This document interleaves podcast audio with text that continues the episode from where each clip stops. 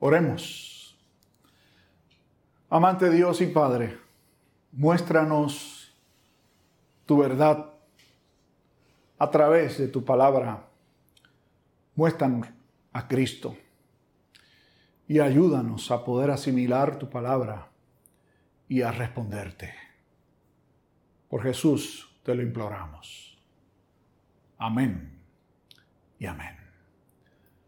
A inicios de esta semana que pasó, tuve la oportunidad de reunirme con una pareja que casé un poco más tarde.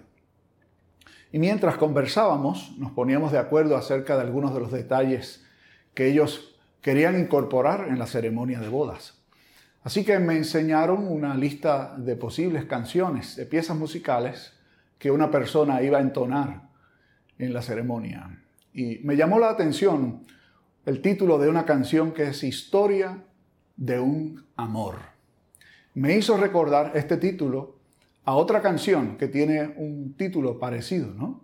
Un amor para la historia. Esta canción fue eh, grabada en el 2003 por Gilbertito Santa Rosa y se convirtió en un éxito. ¿Por qué me trajo recuerdos? Porque hace muchos años yo realicé un matrimonio en el que el joven le cantó durante la ceremonia a la chica esta canción, Un amor para la historia. Tristemente, este matrimonio pasó a la historia. Pero cuando uno piensa en algo que es para la historia, seguramente que viene a nuestra mente experiencias, personajes, que realizaron actos que trascendieron su tiempo y que de alguna forma han afectado a personas a través de años, mucho, pero que mucho después, al momento en que se realizaron estas experiencias o estas personas desarrollaron su vida. El día de hoy estaremos resumiendo lo que llamaríamos una historia para la historia. Durante todo este mes de septiembre nos ha acompañado José y su familia. A través de la oportunidad de mirar la vida de José, hemos tenido también la ocasión de ver que experiencias que él vivió con sus hermanos, con su padre y más tarde en Egipto, fueron lecciones para él y para los suyos. Pero debemos concluir también que la historia de José es una historia para la historia no solo por lo que él aprendió, no solo por lo que implicó para sus padres y sus hermanos, sino también por lo que implicó para la nación israelita, con repercusiones que aún no han concluido, por lo que representó para el pueblo egipcio, para las naciones alrededor. Es decir, esta historia trascendió mucho más. Y pienso que hoy aún tiene muchísima vigencia. Hoy leímos la porción que básicamente cierra la historia de José, que se parte del capítulo final del libro del Génesis, el capítulo 50. Pero recoge esta última parte de la historia, ya José establecido en Egipto con sus hermanos, su familia completa, e incluso su padre Jacob, quien pasó sus últimos años residiendo en la ciudad de Gosén, muy cercana a Egipto, que fue dado por Faraón como lugar para que toda la familia de José pudiera residir.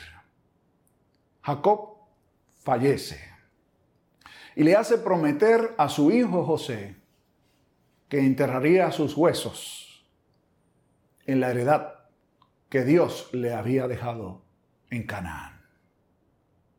De hecho, el propio José le toca despedirse, pidiendo también un deseo, que sus huesos no, se, no fueran enterrados en Egipto, sino que fueran llevados por el pueblo a la tierra prometida. Básicamente esta es la conclusión de la historia con esta parte hermosa que la acompaña, que es el encuentro final de los hermanos de José con él luego de que Jacob el padre hubiera muerto. Estos hermanos se llenaron de temor porque pensaron, se murió el viejo, como decimos nosotros. Ahora no va a haber quien nos salve de la venganza de nuestro hermano, que ciertamente tenía el poder y la autoridad para vengarse de la crueldad con la que sus hermanos le trataron muchos, pero que muchos años antes. Y fueron donde su hermano para pedir perdón, postrándose de rodillas ante él, concretándose aquel sueño o aquellos sueños que José tuvo en su juventud. Y José, movido por Dios, les dijo, ¿acaso soy yo Dios para tomar en mis manos la venganza contra ustedes? Fíjense que lo que ustedes tramaron mal para mí, Dios lo ha convertido en bien. Qué interesante cuando vemos a Dios actuar en cada detalle de nuestra vida, somos iluminados a hacer no lo que queremos, no lo que nosotros por nuestras fuerzas o nuestras ideas haríamos, sino lo que debemos hacer conforme a lo que Dios ha dispuesto. Entonces, tomamos esto como un punto de partida para hacer un breve repaso de esta historia de José y las lecciones que hoy nos deja a nosotros. ¿Qué se nos ha dicho? Que un jovencito, el primero de los dos hijos que Jacob tuvo con la mujer que amaba, Raquel, es el primogénito de Raquel. Es el preferido del padre, es tratado de manera particular, distinta y con preferencias obvias con relación a sus hermanos. Estos, por celos, deciden originalmente matarlo. Luego, con la intercesión de uno de los hermanos, en lugar de matarlo, lo lanzan a una cisterna y luego deciden venderlo a los madianitas como un esclavo, engañar a su padre haciéndole creer que en efecto su hijo preferido había fallecido. Allí la historia parecía detenerse pues los hermanos tenían toda la intención de terminar con los sueños de su hermano José, acabando con su vida o al menos en esta experiencia, haciéndolo alejarse en un lugar en donde ellos pensaban que nunca más iban a encontrarlo, o que ellos, o que él, perdón, pudiera encontrarse con ellos. Pero Dios, que es el Señor de la historia, tenía otros planes lleva a José hasta Egipto. Lo pone en gracia temporalmente con Potifar y señala el texto bíblico que Dios estaba con él. Podría uno pensar, bueno, José llegó a un destino en donde ahora está en una buena posición, ahora está bien. Sin embargo, no está ausente la crisis y el dolor. Es acusado falsamente y puesto en la cárcel por años.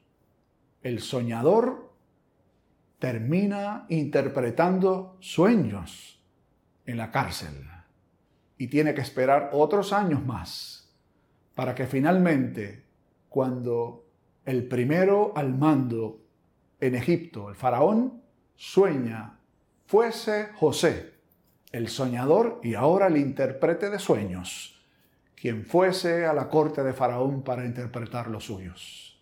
Y vemos en toda esta historia el control, la mano de Dios, providentemente, enseñando a José que no importa cuál sea la situación, dolorosa, alegre, tiempos buenos, tiempos difíciles, Dios siempre está en control. Y tomó la ocasión como una oportunidad para interpretar los sueños, bendecir con esta interpretación al pueblo egipcio, pero mucho más que eso. Cuando llegaron los años de escasez, los hermanos fueron enviados por su padre hasta Egipto para comprar comida, pues ya se había acabado allí en la tierra de Canaán. Entonces surge el maravilloso encuentro de José con sus hermanos, no sin antes presentarnos unas tramas muy interesantes como lecciones que José y Dios tenía que someter a estos hermanos. Cuando finalmente él se revela como quien era, pues ellos no le habían reconocido.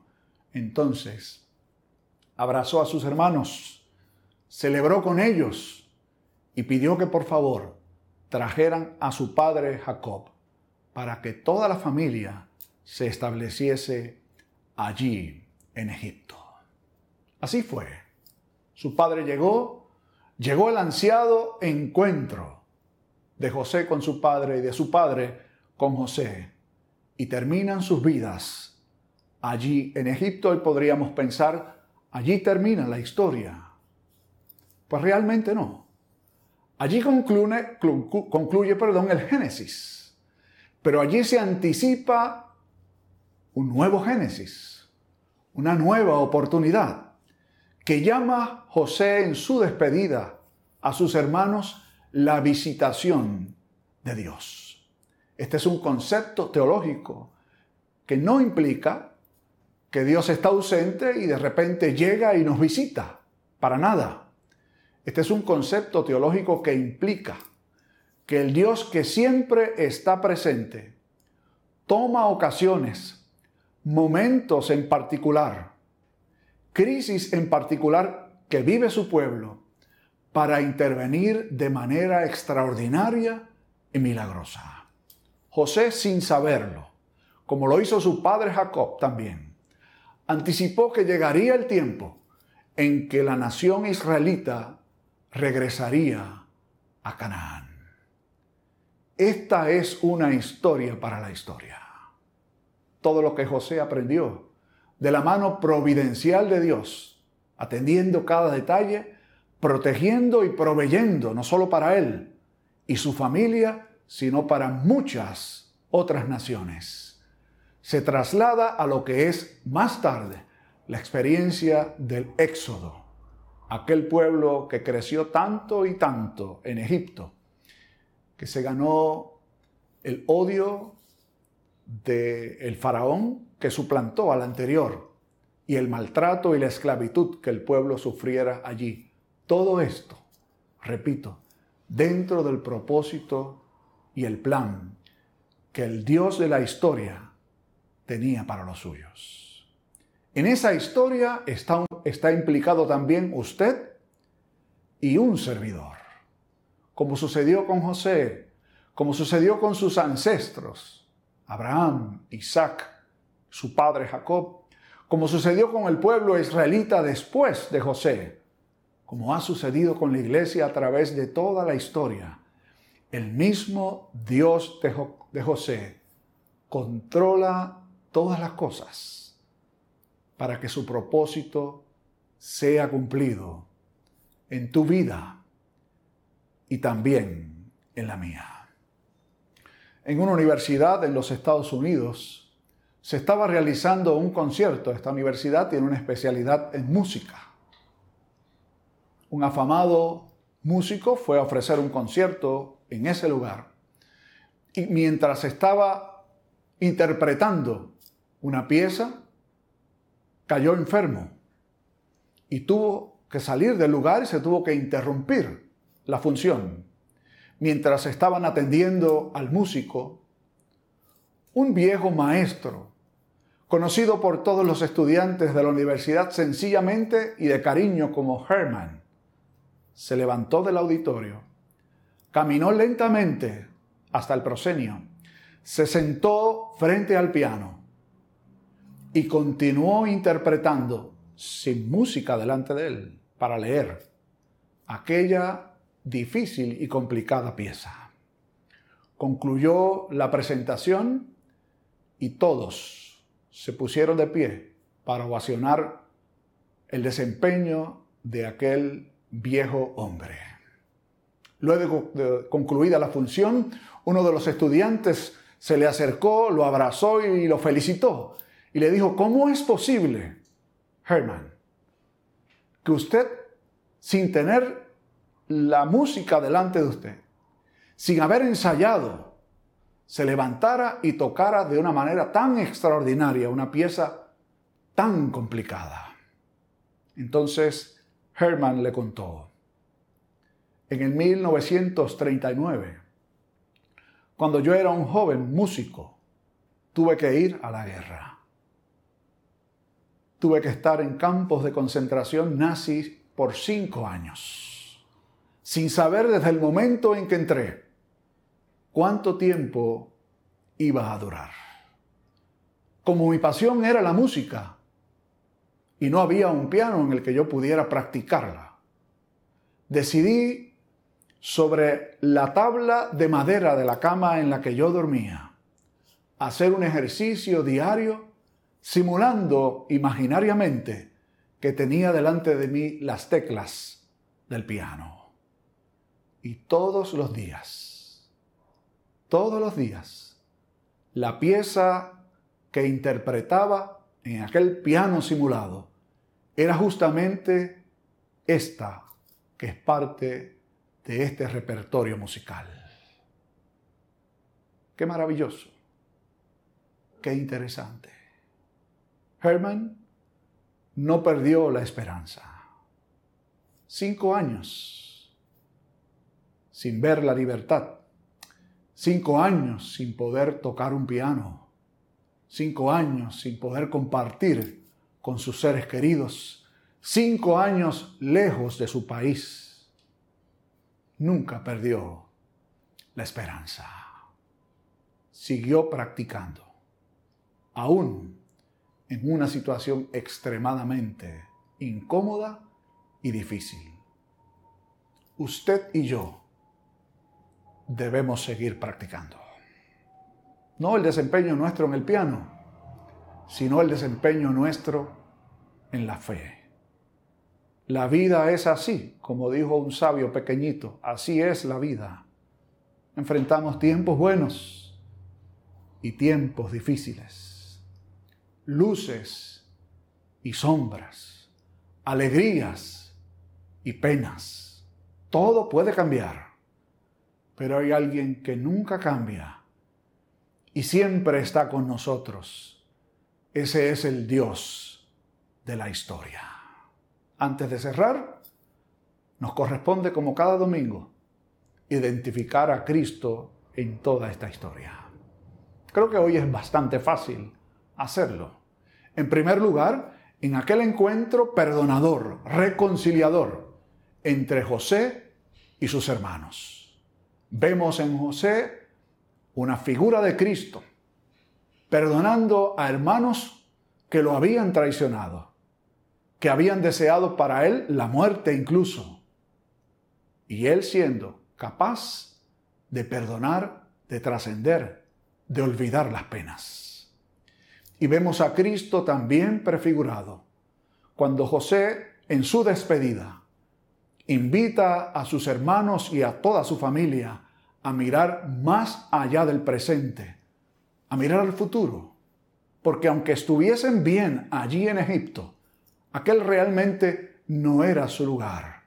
Así también nos enseñó Jesús, que nuestra casa no está aquí en la tierra que nuestra mirada tiene que estar puesta en las cosas eternas, en la tierra prometida que es la presencia eterna de Dios. Que esta historia para la historia nos ayude a poner en perspectiva nuestra propia historia. Oremos. Amante Padre, gracias te damos, porque tú no cambias. Y como fuiste con los patriarcas, como fuiste con José, como fuiste con el pueblo israelita, así también lo has sido para con nosotros y lo seguirás siendo. Ayúdanos a mantener la práctica de la fe constante, no importa cuál sea nuestra circunstancia, a descansar en ti, pues el futuro nuestro está en las mejores manos porque está en las manos tuyas. En el nombre de Jesús, el Señor de la historia, te lo imploramos. Amén y amén.